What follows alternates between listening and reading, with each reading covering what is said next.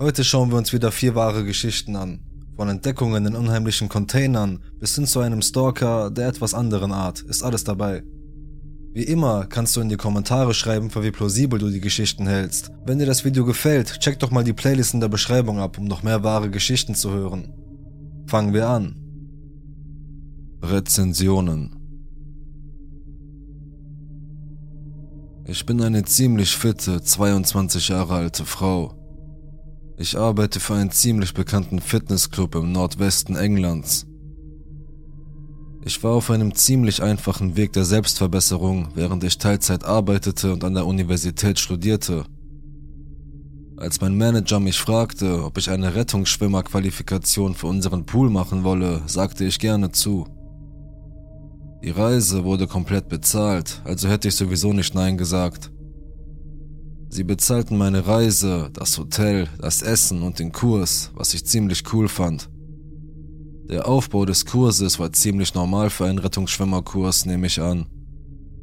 Der Kurs dauerte drei Tage, dann hatte ich vier Tage frei und dann reiste ich noch einmal für drei Tage zurück, um am dritten Tag den Kurs abzuschließen und Rettungsschwimmer zu werden. Die ersten drei Tage waren erstaunlich. Ich fand mein Hotel ziemlich leicht und obwohl es an einer zwielichtigen Gegend lag, konnte ich gut schlafen. Das Personal war sehr hilfsbereit. Ich hatte gehofft, für meine letzten drei Tage in dasselbe Hotel zurückzukehren. Doch am Tag vor meiner Rückkehr für die letzten drei Tage teilte mir mein Manager mit, dass das Hotel ausgebucht sei. Er buchte mir schnell ein anderes Hotel, das mitten im Stadtzentrum lag. Ich schaute mir das Hotel an und das Äußere wirkte zwielichtig, aber ich dachte mir, dass ich dem Hotel eine Chance geben könnte, da es nur für zwei Nächte war. Ich ging wie üblich zu meinem ersten Tag bei der Rettungsschwimmerausbildung, als mir eines der einheimischen Mädchen sagte, dass das Hotel, in dem ich übernachten würde, keine Parkplätze vor Ort hätte Sie erwähnte auch, dass alle umliegenden Parkplätze nur für kurze Aufenthalte geeignet seien und dass es am besten wäre, mein Auto am Ausbildungszentrum zu lassen. Sie würde mich zu meinem Hotel bringen und am Morgen abholen, um zur Ausbildung zu fahren. Ich fand das sehr hilfreich, bedankte mich bei ihr und nahm ihr Angebot an. Nachdem ich meinen Arbeitstag beendet hatte, stieg ich in ihr Auto und sie brachte mich zu meinem Hotel. Sie erwähnte auch, dass sie früher in der Nähe dieses Hotels wohnte, das ein kleines, familiengeführtes Unternehmen und keine Kette war. Es hatte weder Zimmerservice noch Küche und sie wies mir deshalb den Weg zu Sainsbury's, McDonald's und zur U-Bahn. Perfekt. Die erste Nacht im Hotel. Ich ging in das Hotel, die Lobby schien nett, obwohl es in allen umliegenden Zimmern Bauarbeiten gab. Das Mädchen an der Rezeption begrüßte mich und begann mich einzuchecken. Sie lächelte und teilte mir mit, dass ich hochgestuft worden sei, sie aber nicht wisse warum. Ich stellte das nicht in Frage, sondern war einfach nur froh, in der Executive Suite zu sein. Sie führte mich zu meinem Zimmer, das wie ein Labyrinth aussah. Man brauchte eine spezielle Schlüsselkarte, um zu den Executive Suiten zu gelangen. Das bedeutete, dass keine zufälligen Personen durch den Flur in der Nähe meines Zimmers gehen konnten. Ich fühlte mich sicher. Als ich mein Zimmer betrat, war ich erstaunt. Ich war noch nie in einem so eleganten Zimmer.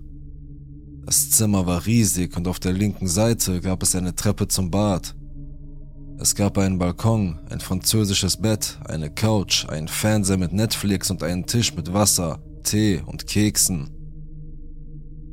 Ich chillte ein bisschen und merkte dann plötzlich, wie hungrig ich war und dachte, ich sollte noch schnell zu Sainsbury's gehen, bevor es draußen dunkel wurde. Alles war gut. Auf dem Rückweg vom Laden fing alles an, unheimlich zu werden. Ich kehrte zum Hotel zurück und ging zur Tür, für die man den Spezialschlüssel brauchte. Und da stand ein Mann in einem Anzug vor der Tür wir sahen uns einen Moment lang an, bevor ich an ihm vorbeiging und die Tür aufstieß. Ich bereute es automatisch. Der Mann folgte mir hindurch. Sehr dicht.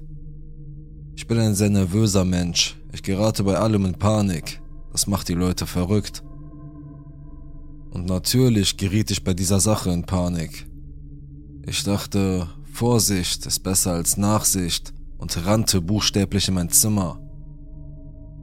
Ich drehte jedoch meinen Kopf leicht, um zu sehen, dass der Mann tatsächlich mit mir Schritt gehalten hatte. Na toll. Ich fing an zu weinen und öffnete äußerst ungeschickt meine Zimmertür, ging hinein und knallte die Tür zu. Das Seltsamste war, dass der Mann tatsächlich so aussah, als würde er gleich ins Zimmer gehen. Verrückt. Jetzt wirst du wahrscheinlich denken, warum hast du nicht die Rezeption angerufen? Die Wahrheit ist, ich weiß es nicht. Vielleicht hätte ich es tun sollen, aber so, wie sich die Geschichte entwickelt, weiß ich, dass es richtig war, nicht die Rezeption anzurufen. Ich werde es erklären, keine Sorge. Schließlich beruhigte ich mich und dachte daran, mir ein Bad einzulassen, bevor Love Island um 21 Uhr begann. Ich ließ das Bad laufen, zog mich aus und setzte mich auf die Toilette, um zu pinkeln. Ich ließ die Badezimmertür weit offen und hatte einen sehr freien Blick auf die Eingangstür. Als ich aufstand, um die Spülung zu betätigen, hörte ich ein Geräusch, als würde sich die Tür öffnen.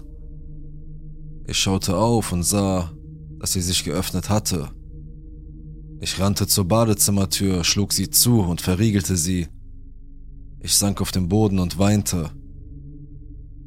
Ich drehte das Wasser ab, um den Raum vor der Tür genau zu belauschen, aber ich hörte nichts. Ich schickte meiner besten Freundin eine Nachricht. Ich saß eine halbe Stunde lang auf dem Boden, bis meine Freundin mich davon überzeugte, dass ich mir das alles nur einbildete und ich nachsehen sollte. Ich teilte ihr meinen Hotelnamen und meine Zimmernummer mit, nur für den Fall, dass ich nicht innerhalb von fünf Minuten antworten würde, und sagte ihr, sie solle auf jeden Fall die Polizei für mich rufen. Sie stimmte zu und ich verließ das Bad. Alles sah normal aus. Ich habe unter dem Bett, auf dem Balkon, im Kleiderschrank und so weiter nachgesehen und alles war in Ordnung. Kein maskierter Mörder da, Allerdings versuchte ich, die Eingangstür mit dem manuellen Schloss, das normalerweise an Hotelzimmertüren angebracht ist, zu schließen, musste aber feststellen, dass es keins gab. Das machte mir ein wenig Angst, aber ich lachte über mich selbst, nahm eine der beiden Flaschen mit kostenlosem Wasser, trank sie während Love Island aus und schlief tief und fest ein. Als ich am nächsten Tag aufwachte, machte ich mich schnell fertig, weil ich verschlafen hatte schnappte mir die letzte Flasche Wasser auf dem Schreibtisch und rannte zu dem Mädchen, das mich zum Training abholen sollte. Ich vergaß alles, was in der Nacht passiert war. Die letzte Nacht im Hotel. Jetzt wird es noch seltsamer. Ich kam relativ früh zurück, um mich auf die Prüfung am nächsten Tag vorzubereiten. Draußen waren es etwa 30 Grad. Also zog ich mich bis auf die Unterwäsche aus. Ich bemerkte, dass keines der zusätzlichen Wasser aufgefüllt worden war, also nahm ich an, dass es vielleicht nur das eine war. Ich chillte für vielleicht 30 Minuten, aber die Hitze machte mich schläfrig. Ich kann mich nicht einmal daran erinnern, dass ich eingeschlafen bin, aber ich erinnere mich an das Geräusch der Tür, die neben mir zuschlug. Die Zimmertür. Ich fühlte mich groggy und öffnete meine Augen nicht sofort. Als ich es dann tat, brauchten meine Augen ein paar Sekunden, um sich daran zu gewöhnen. Ich verdrängte es schnell, bis ich mich aufrecht hinsetzte. Meine Augen konzentrierten sich auf den Tisch, der jetzt voller ergänzendem Wasser war. Vorher war es definitiv nicht da. Neben mir im Bett lag eine schwarze Socke, die nicht mir gehörte. Eine meiner Socken, die ich zu einem Paar zusammengelegt hatte, lag nicht mehr auf dem Boden, sondern war ganz verschwunden. Ich dachte automatisch, dass es das Personal gewesen sein musste und beschwerte mich deshalb nicht bei der Direktion. Es handelte sich hier nicht um eine Hotelkette, bei der ein unheimlicher Angestellter nicht zur Rechenschaft gezogen werden konnte, sondern um ein familiengeführtes Unternehmen. Was, wenn ich mich bei dem Widerling beschweren würde, der das getan hatte. Ich verbarrikadierte mich in meinem Zimmer und schlief in dieser Nacht kaum. Beim Auschecken saß ein älterer Mann am Schalter, den ich bisher nur flüchtig gesehen hatte. Er fragte mich, ob mir mein Zimmer gefalle. Ich versuchte höflich zu sein und bejahte trotz der seltsamen Ereignisse. Er erzählte mir, dass mein Manager am Tag vor meiner Ankunft angerufen hatte und er beschlossen hatte, mir ein ruhiges Zimmer für mich allein zu geben, was er gerne für jüngere Mädchen tat, und bat mich, eine gute Bewertung abzugeben. Ich fühlte mich wieder unbehaglich, hatte aber an diesem Tag meine Lifeguard-Prüfung, also beschloss ich es zu verdrängen. Ich bestand sie mit Bravour und fuhr nach Hause. Erst als ich in meinem eigenen Bett saß, wurde mir klar, dass irgendetwas mit mir nicht stimmte. Also ging ich zum Reiseberater des Hotels, etwas, das ich von Anfang an hätte tun sollen. Drei verschiedene Rezensionen, von den vier Bewertungen, die ich mir die Mühe machte zu lesen, bevor ich mich zu krank fühlte, um fortzufahren, enthielten drei eine Warnung an Frauen. Männer versuchten in ihre Zimmer zu gelangen und das Personal würde unangekündigt eintreten. Selbst wenn man sie darauf ansprach, leugnete das Personal dies. Zu diesem Zeitpunkt wusste ich, dass ich mir die Geschichte nicht eingebildet hatte es waren Leute oder eine Person in mein Zimmer gekommen, während ich schlief, halb nackt. Und sie blieben für eine unbekannte Zeit und stahlen meine Kleidung. Wenn ich das jetzt schreibe, läuft es mir immer noch kalt den Rücken hinunter. Ich habe meine Vorgesetzten benachrichtigt, die sich bei der Firma beschwert haben, aber bis jetzt ist nichts zurückgekommen. Ich weiß nicht, was ich in dieser Situation tun soll. Also, an die Leute vom Hotel, lasst uns nie wieder treffen.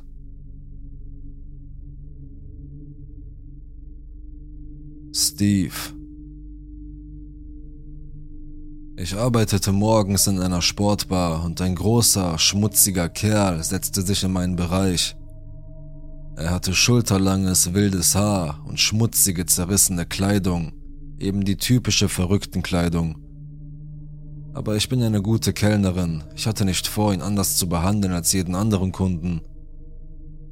Also begrüßte ich ihn und wurde sofort mit dem Geruch von Müll konfrontiert. Ich bin vernachlässigt aufgewachsen, was aus mehreren Gründen wichtig ist, von denen einige später ins Spiel kommen.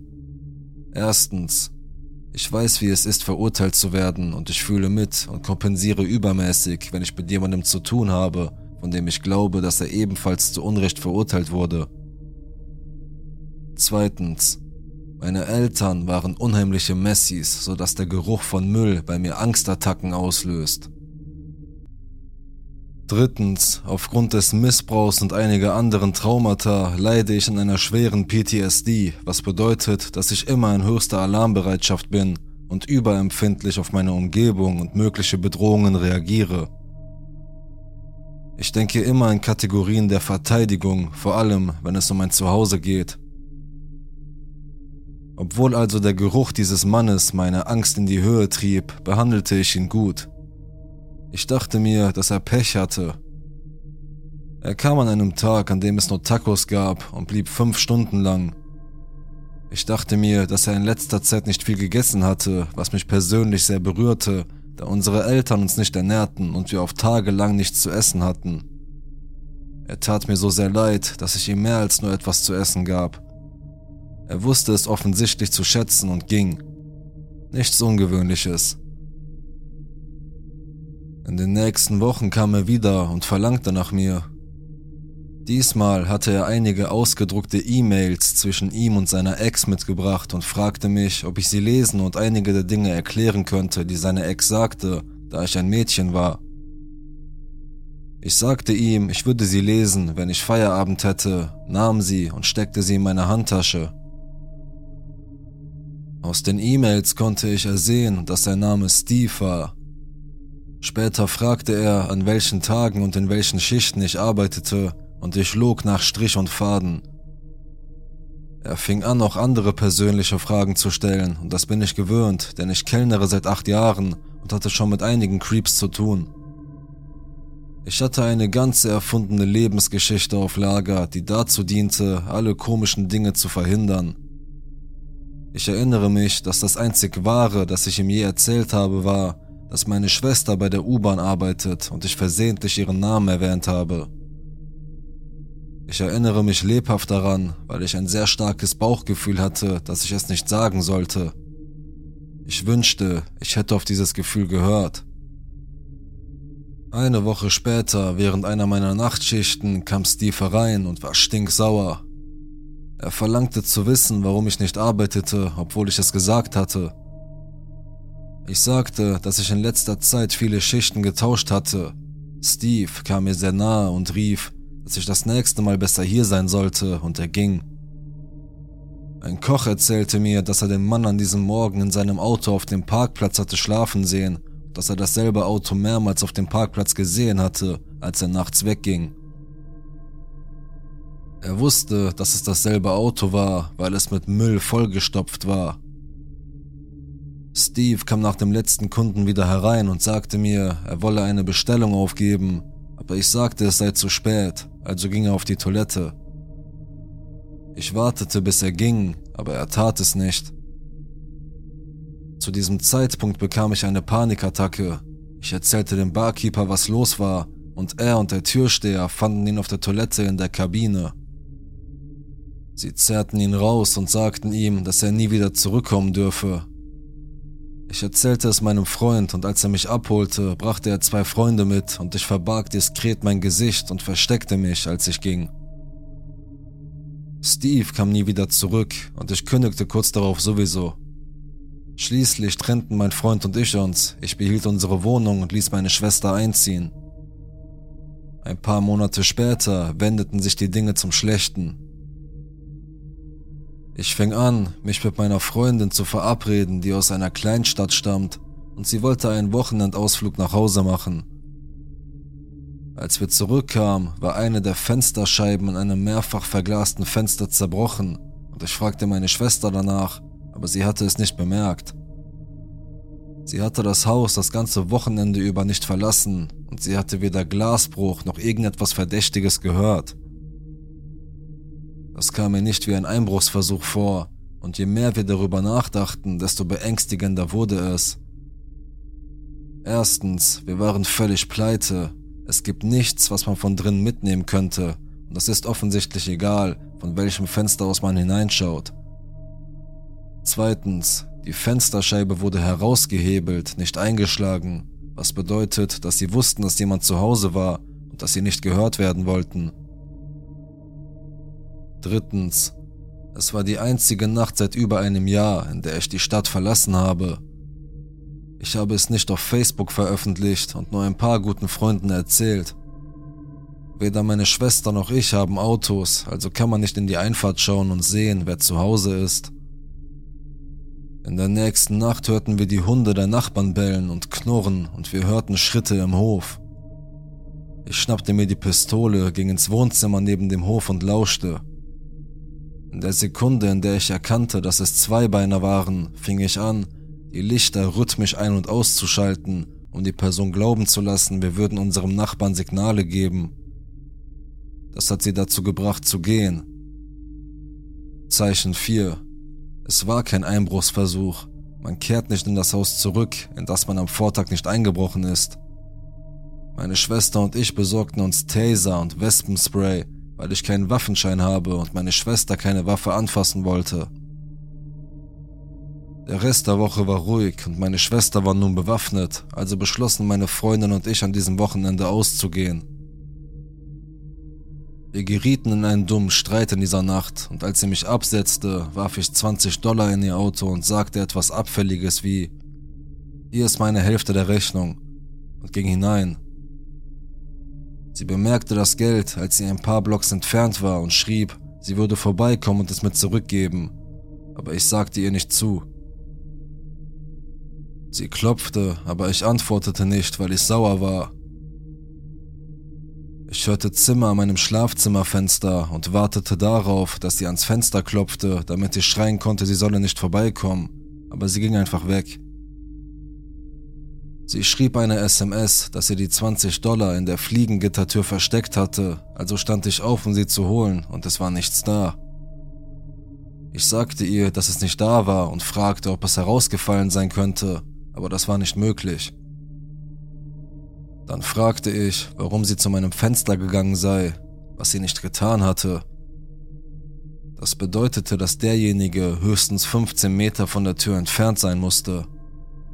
Das bedeutete auch, dass derjenige, der an mein Fenster kam, wusste, dass meine Freundin dort war, um mich zu sehen, und dass sie wusste, welches Zimmer mir gehörte. Eine Woche später hörten wir wieder Schritte im Garten. Ich machte dasselbe, schnappte mir die Waffe, stellte mich ins Wohnzimmer und begann mit dem Licht. Dann kam mir eine Idee. Diese Person muss denken, dass sie gesehen werden kann, also begann ich jedes Mal, wenn ich einen Schritt hörte, den Schalter umzulegen Sobald sie es bemerkten, fingen sie an zu rennen, also rannte ich los, um durch das Guckloch zu sehen, wie ein großer Kerl mit wilden Haaren die Gasse hinunterlief. Ich konnte ihn zwar nicht genau erkennen, aber die Umrisse sahen aus wie Steve. Also habe ich angefangen, nach den E-Mails zu suchen, die er mir gegeben hat. Wie ich schon sagte, bin ich immer in höchster Alarmbereitschaft und als ich bemerkte, dass ein voller Name in den E-Mails stand, beschloss ich, sie zu behalten. Ich besorgte mir seinen Nachnamen und suchte in seinem Strafregister nach ihm. Dann rief ich sein letztes Fahndungsfoto auf und fragte meine Schwester, ob sie den Mann schon einmal gesehen habe, und ihr Gesicht wurde kreidebleich. Sie sagte ja, er habe nach Müll gerochen und das habe sie auch beunruhigt. Er kam ein paar Mal zu ihrer Arbeitsstelle, aber jedes Mal, wenn er kam, stellte er ihr viele Fragen. Sie sagte, sie werde nie das unheimliche, bedrohliche Lächeln vergessen, das er aufsetzte, als sie ihm ihren Namen nannte, und das Gefühl der puren Angst, das ihr das gab. Sie fährt mit dem Fahrrad zur Arbeit und zurück, also bin ich mir sicher, dass er ihr nach Hause gefolgt ist. Eines wurde mir schmerzlich klar. Er hat meiner Freundin nicht wehgetan, als sie das Geld versteckte. Er hat meine Schwester nicht angefasst, als sie mit dem Fahrrad nach Hause fuhr. Hier ging es um mich.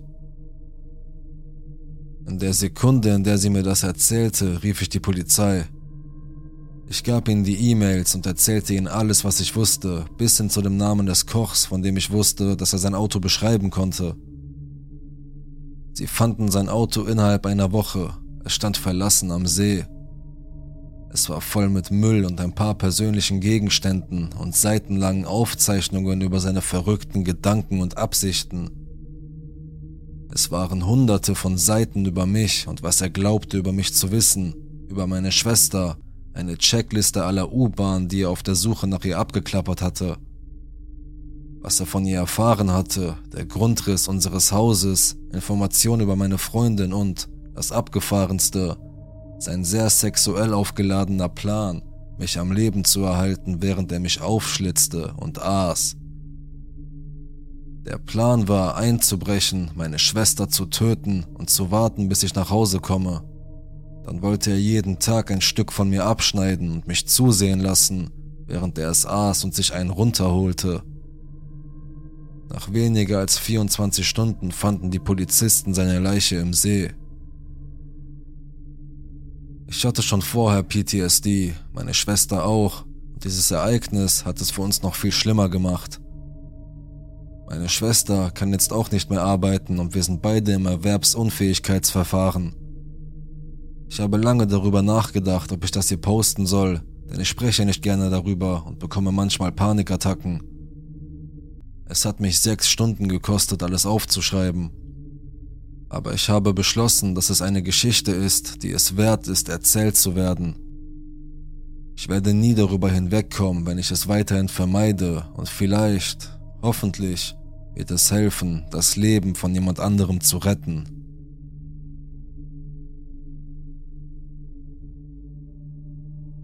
Der Container Als ich 19 war, habe ich für ein Unternehmen gearbeitet, das Arbeitskräfte für ländliche Gebiete in Australien vermittelt hat. Im Grunde musste man ihnen nur sagen, wann man verfügbar war und sie schickten einen für ein paar Wochen auf eine abgelegene Farm, wo man das tat, was sie brauchten. Es war harte Arbeit und lange Arbeitszeiten, aber man wurde gut bezahlt und hatte viel Spaß, wenn man sich mit einer netten Gruppe von Arbeitern zusammentat. Damals arbeitete ich auf einem großen Grundstück, etwa neun Stunden von Sydney entfernt, und das Grundstück selbst war etwa 40 Minuten von der nächsten Stadt entfernt. Kurz gesagt, es war mitten im Nirgendwo. Unser Chef war ein Typ namens Jeremy, dem die Farm gehörte und der uns beaufsichtigte, während wir bei der Arbeit halfen. Er war ziemlich entspannt und im Allgemeinen sehr gut zu uns. In diesem Sommer war es besonders heiß und die Arbeit war hart. Eines Tages, als die Temperatur auf etwa 38 Grad Celsius stieg, beschloss Jeremy, uns den Nachmittag freizugeben. Er sagte, er kenne ein Wasserloch auf der Farm, etwa 25 Minuten Fahrt nach Norden. Ich wollte unbedingt schwimmen, aber die anderen Jungs wollten sich den Nachmittag über einfach nur entspannen, also stiegen er und ich in einen der Arbeitslaster und fuhren über das Gelände. Es handelte sich größtenteils um weite, leere Flächen mit ein paar verstreuten Büschen. Jeremy war kein großer Redner, also fuhren wir mehr oder wenig schweigend. Nach etwa 20 Minuten wurde er jedoch plötzlich munter und stieß mich in die Rippen. Siehst du das da drüben? Unter den beiden toten Bäumen. Ich sollte an dieser Stelle erwähnen, dass die Gegenden im Landesinneren, vor allem in Australien, braun oder rot und meist flach und fade sind was bedeutet, dass jede helle Farbe wie ein Wunderdaumen heraussticht. Also kannst du dir unsere Überraschung vorstellen, als wir weit in der Ferne ein großes, blaues, kantiges Gebilde sehen konnten. Wir steuerten in die Richtung und als wir näher kamen, stellten wir fest, dass es sich um einen riesigen blauen Schiffscontainer handelte, der mitten im Nirgendwo stand. Jeremy war perplex. Ich fragte ihn, ob er wisse, was das sei, aber er wusste es offensichtlich nicht. Er sagte, er habe es nicht gesehen, als er vor etwa fünf Wochen durch dieselbe Gegend gefahren sei, und er wolle nachsehen, was es sei. Zunächst hielten wir etwa 100 Meter vom Container entfernt an. Zu diesem Zeitpunkt hatte ich ein wirklich schlechtes Gefühl. Es stimmte etwas nicht, es ist schwer zu erklären, aber wenn man sich vorstellen kann, so ein fremdes Objekt inmitten einer riesigen, kargen Weite zu sehen, musste es etwas Seltsames sein. Jeremy wollte es jedoch untersuchen, was ich auch verstand, da es sein Grundstück war, aber in Wahrheit war ich wirklich beunruhigt. Als wir näher kamen, wurden die Dinge noch bizarrer. Dahinter befand sich ein großer Dieselgenerator, der vor sich hin brummte und auf jeder Seite eine Überwachungskamera, die alle bewegungsaktiviert waren sodass sie von einer Seite zur anderen surrten und uns verfolgten, wenn wir uns bewegten. Ich versuchte Jeremy zur Vernunft zu bringen, etwa nach dem Motto, bei all den Sicherheitsvorkehrungen will man uns offensichtlich nicht hier haben, lass uns einfach gehen. Er wies mich jedoch ab und erinnerte mich daran, dass es seine Farm sei und dass derjenige, der sie hier angelegt habe, unbefugt eingedrungen sei, weshalb er hinein wollte. Trotz aller Überwachung gab es nur ein kleines Vorhängeschloss an der großen Tür. Wir hatten einige Bolzenschneider an seinem Werkzeugkasten und nach einem kleinen Kampf brachen wir das Schloss auf und gingen hinein. Das erste, was mir auffiel, war der kalte Luftzug, als wir eintraten. Das Gebäude war klimatisiert, was zugegebenermaßen an einem so heißen Tag recht angenehm war. Wir suchten nach einem Lichtschalter, aber ich konnte schon sehen, dass es sich um eine Art IT-Einrichtung handelte, denn überall blinkten LEDs und man hörte das Brummen, das man hört, wenn eine Festplatte hart arbeitet. Als wir schließlich das Licht einschalteten, sahen wir ein hochmodernes Büro. An den Wänden waren Server in der Größe von Kühlschränken und andere Computergeräte aufgereiht. Manchmal zwei oder drei Meter hoch und an der gegenüberliegenden Wand standen verstreut Plastikboxen und in der Mitte standen mehrere Schreibtische mit Computermonitoren und rollenden Bürostühlen. Zu diesem Zeitpunkt fühlte ich mich wie in einem dieser unsinnigen Träume. Das Ganze machte absolut keinen Sinn. Wir gingen in die Mitte und setzten uns an die Schreibtische, um zu sehen, ob die Computer uns irgendeinen Hinweis darauf geben konnten, was zum Teufel hier vor sich ging. Mein Herz raste und ich wollte einfach nur abhauen, denn wir waren von der Überwachungskamera gesehen worden. Wenn uns also jemand beobachtete, wussten sie bereits, dass wir hier waren.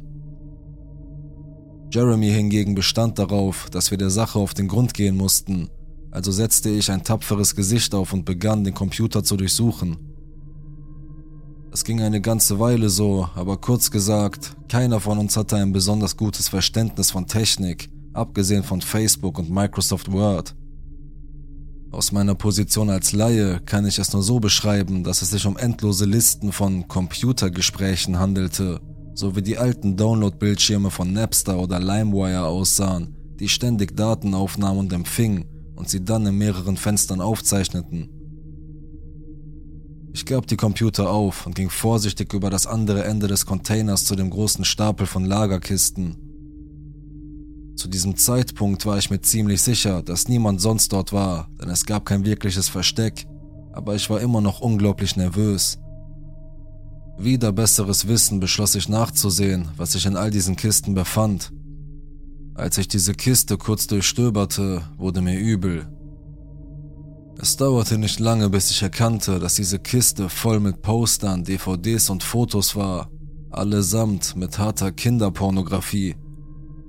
Was mir immer noch auffällt ist, dass alles fein säuberlich in Ordnern und kleineren Kisten geordnet war. Diese Leute waren gut organisiert. Ich schreckte sofort zurück, sprang auf und rannte zu Jeremy hinüber.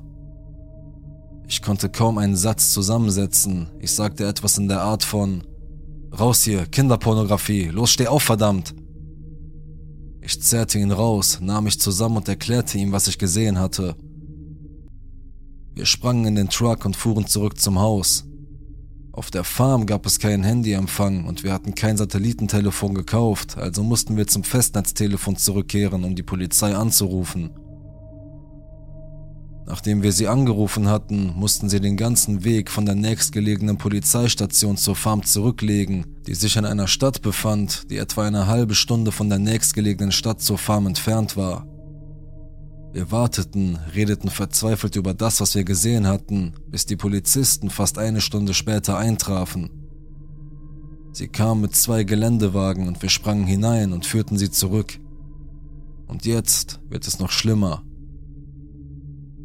Als wir zurückkamen, war die Tür des Containers offen und im Inneren brannte es. Wir hatten nur zwei kleine Feuerlöscher in den Autos und die halfen nur wenig. Die Feuerwehr brauchte eine Stunde, bis sie eintraf, und zu diesem Zeitpunkt war der größte Teil des Schadens bereits angerichtet. Ein Brandstiftungsbericht der Bundespolizei fand fast keine Spuren der beschriebenen Computerausrüstung, sondern nur Spuren von Papier und Pappe. Das bedeutet, dass derjenige, der den Brand gelegt hat, wusste, dass wir da waren und Zeit hatte, das meiste davon zu entfernen und zu verschwinden. Es gab verschiedene Möglichkeiten, das Gelände zu verlassen, und die Landmasse war riesig, sodass es keine wirkliche Möglichkeit gab, sie zu verfolgen. Da die Polizei uns zunächst nicht allzu ernst genommen hatte, was wahrscheinlich auf unsere unzureichenden Erklärungen am Telefon zurückzuführen war, war auch eine Überwachung aus der Luft nicht mehr möglich, bis wir alles zusammengefügt hatten. Ich war sehr daran interessiert, die Sache weiter zu verfolgen, aber da es keine wirklichen Beweise dafür gab, wer dafür verantwortlich sein könnte, verliefen die Ermittlungen im Sande. Ich habe den Kontakt zu Jeremy aufrechterhalten und der Schiffscontainer steht immer noch auf der Farm, da es zu teuer ist, ihn zu transportieren. Ich werde nie vergessen, was ich in diesen Kisten gesehen habe. Die Veranda Als ich etwa 10 oder 11 Jahre alt war, teilte ich mir ein Zimmer mit meinem älteren Bruder, der etwa 15 war. Wir lebten in einem Vorort von New York, nicht die tollste Gegend, aber auch nicht von Kriminalität durchsetzt. Es gibt zwei Fenster in meinem Zimmer, eines mit Blick auf den Hinterhof und eines, das zur Veranda führt. Das war für meinen Bruder sehr praktisch, um sich hinauszuschleichen und sich mit Freunden zu treffen. Wenn man durch das Fenster hinausgeht, befindet man sich auf der Veranda, so dass jeder, der sich auf der Veranda befindet, Zugang zu diesem Fenster hat. Mich hat dieser Gedanke nie gestört, weil er mir ehrlich gesagt nie in den Sinn gekommen ist. Mein Bett stand direkt an diesem Fenster, während das Bett meines Bruders senkrecht zu meinem stand. Eine seltsame Anordnung, aber das ist nicht der Punkt. Damals hatten wir noch keine Smartphones oder Laptops, mit denen wir uns beschäftigen konnten, also blieben wir in den Nächten, in denen wir nicht schlafen konnten, auf und redeten miteinander und erfanden dumme Spiele, um uns die Zeit zu vertreiben. Dieses Ereignis fand im Sommer statt. Wir blieben bis spät in die Nacht auf, ein Vorteil, wenn man keine Schule hat. Es war wahrscheinlich gegen zwei Uhr morgens und wir spielten ein Spiel, bei dem einer von uns der Torwart war und der andere schoss. Wir haben beide gleichzeitig gesagt, entweder links, mittig oder rechts. Wenn der Torwart dasselbe sagte wie der Schütze, bekam er einen Punkt, und wenn der Schütze eine andere Position sagte als der Torwart, bekam er einen Punkt. Wir haben das ein paar Runden lang gemacht. Ich weiß nicht mehr, in welcher Runde wir waren, aber wir haben unseren 3-2-1-Countdown. Mein Bruder, der Torwart, sagte links, ich, der Schütze, sagte Mitte. Die Stimme von draußen auf der Veranda sagte links. Mein Bruder und ich waren wie erstarrt. Wir hatten die Jalousien heruntergelassen, aber meine Mutter hatte die Verandalampe angelassen, sodass dies das einzige Licht war, das unser Zimmer erhellte. Das schwache Verandalicht kam von den Rändern der Jalousie herein. Zu diesem Zeitpunkt war meine Mutter auf der gegenüberliegenden Seite des Hauses, meine Schwester ein Zimmer weiter, mein Vater im Keller und ich und mein Bruder machten uns praktisch in die Hose. Wir warteten eine gefühlte Stunde, aber wahrscheinlich waren es nur 30 bis 45 Sekunden, bis wir ein Kichern und ein spielerisches Klopfen am Fenster hörten. Lasst uns noch eine Runde spielen, Jungs, sagte die Stimme in einem fröhlichen, verspielten Ton. Ehrlich gesagt möchte ich sagen, dass es eine furchterregende Stimme war und bedrohlich klang, aber das war sie nicht. Sie klang wie eine Frau, nicht zu alt, aber auch nicht jung, und sie war einfach normal. Wie eine normal klingende Stimme, nichts Ungewöhnliches, außer woher sie kam und zu welcher Zeit sie kam. Mein Bruder und ich waren total erschrocken und ich war kurz davor zusammenzubrechen, weil ich dieser Frau so nah war. Der Gedanke, dass ich nur den Vorhang zu heben brauchte, um dieser Person gegenüberzustehen, jagte mir eine Heidenangst ein und ließ mich so still und steif werden, als hätte ich gerade in die Augen der Medusa geschaut. Nachdem mein Bruder und ich eine Weile nicht reagiert hatten, bewegte sich mein Bruder langsam von seinem Bett zur Tür, um keinen Lärm zu machen. Als mein Bruder auf Zehenspitzen zur Tür ging, begann das Geräusch von Nägeln, die an ein Fenster geschlagen wurden. Er schaute zu mir zurück und legte den Finger an die Lippe, um mir zu signalisieren, dass ich still sein sollte. Als die Nägel aufhörten, an meinem Fenster herunterzulaufen, hörte ich ihre leichten Schritte, die sich von meiner Veranda entfernten und verschwanden. Ich lag eine Ewigkeit da und rührte mich nicht, bis mein Bruder zurückkam und ich sah, wie meine Mutter eilig an meiner Tür vorbeiging und sich auf den Weg zur Haustür machte. Das Licht auf der Veranda ging aus und ich blieb im Dunkeln zurück, während mein Bruder in der Tür auf die Rückkehr meiner Mutter wartete. Ich hörte, wie meine Mutter meinen Vater die Treppe hinaufrief und seine genervten Schritte nach oben kam.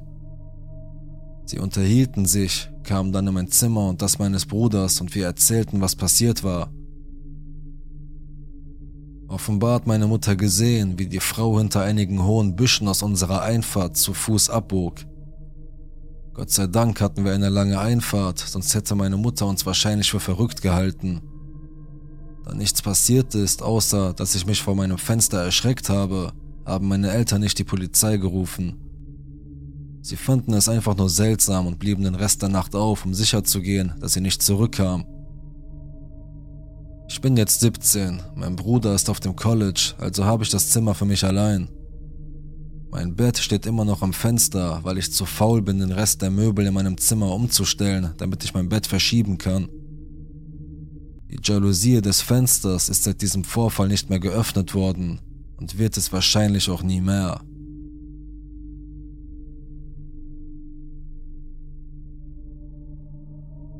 Das waren also die vier Geschichten. Was denkst du? Wie viele von ihnen sind plausibel, welche sind eher nicht so passiert? Schreib deine Meinung in die Kommentare und abonniere den Kanal, um kein Video mehr zu verpassen. Man hört sich.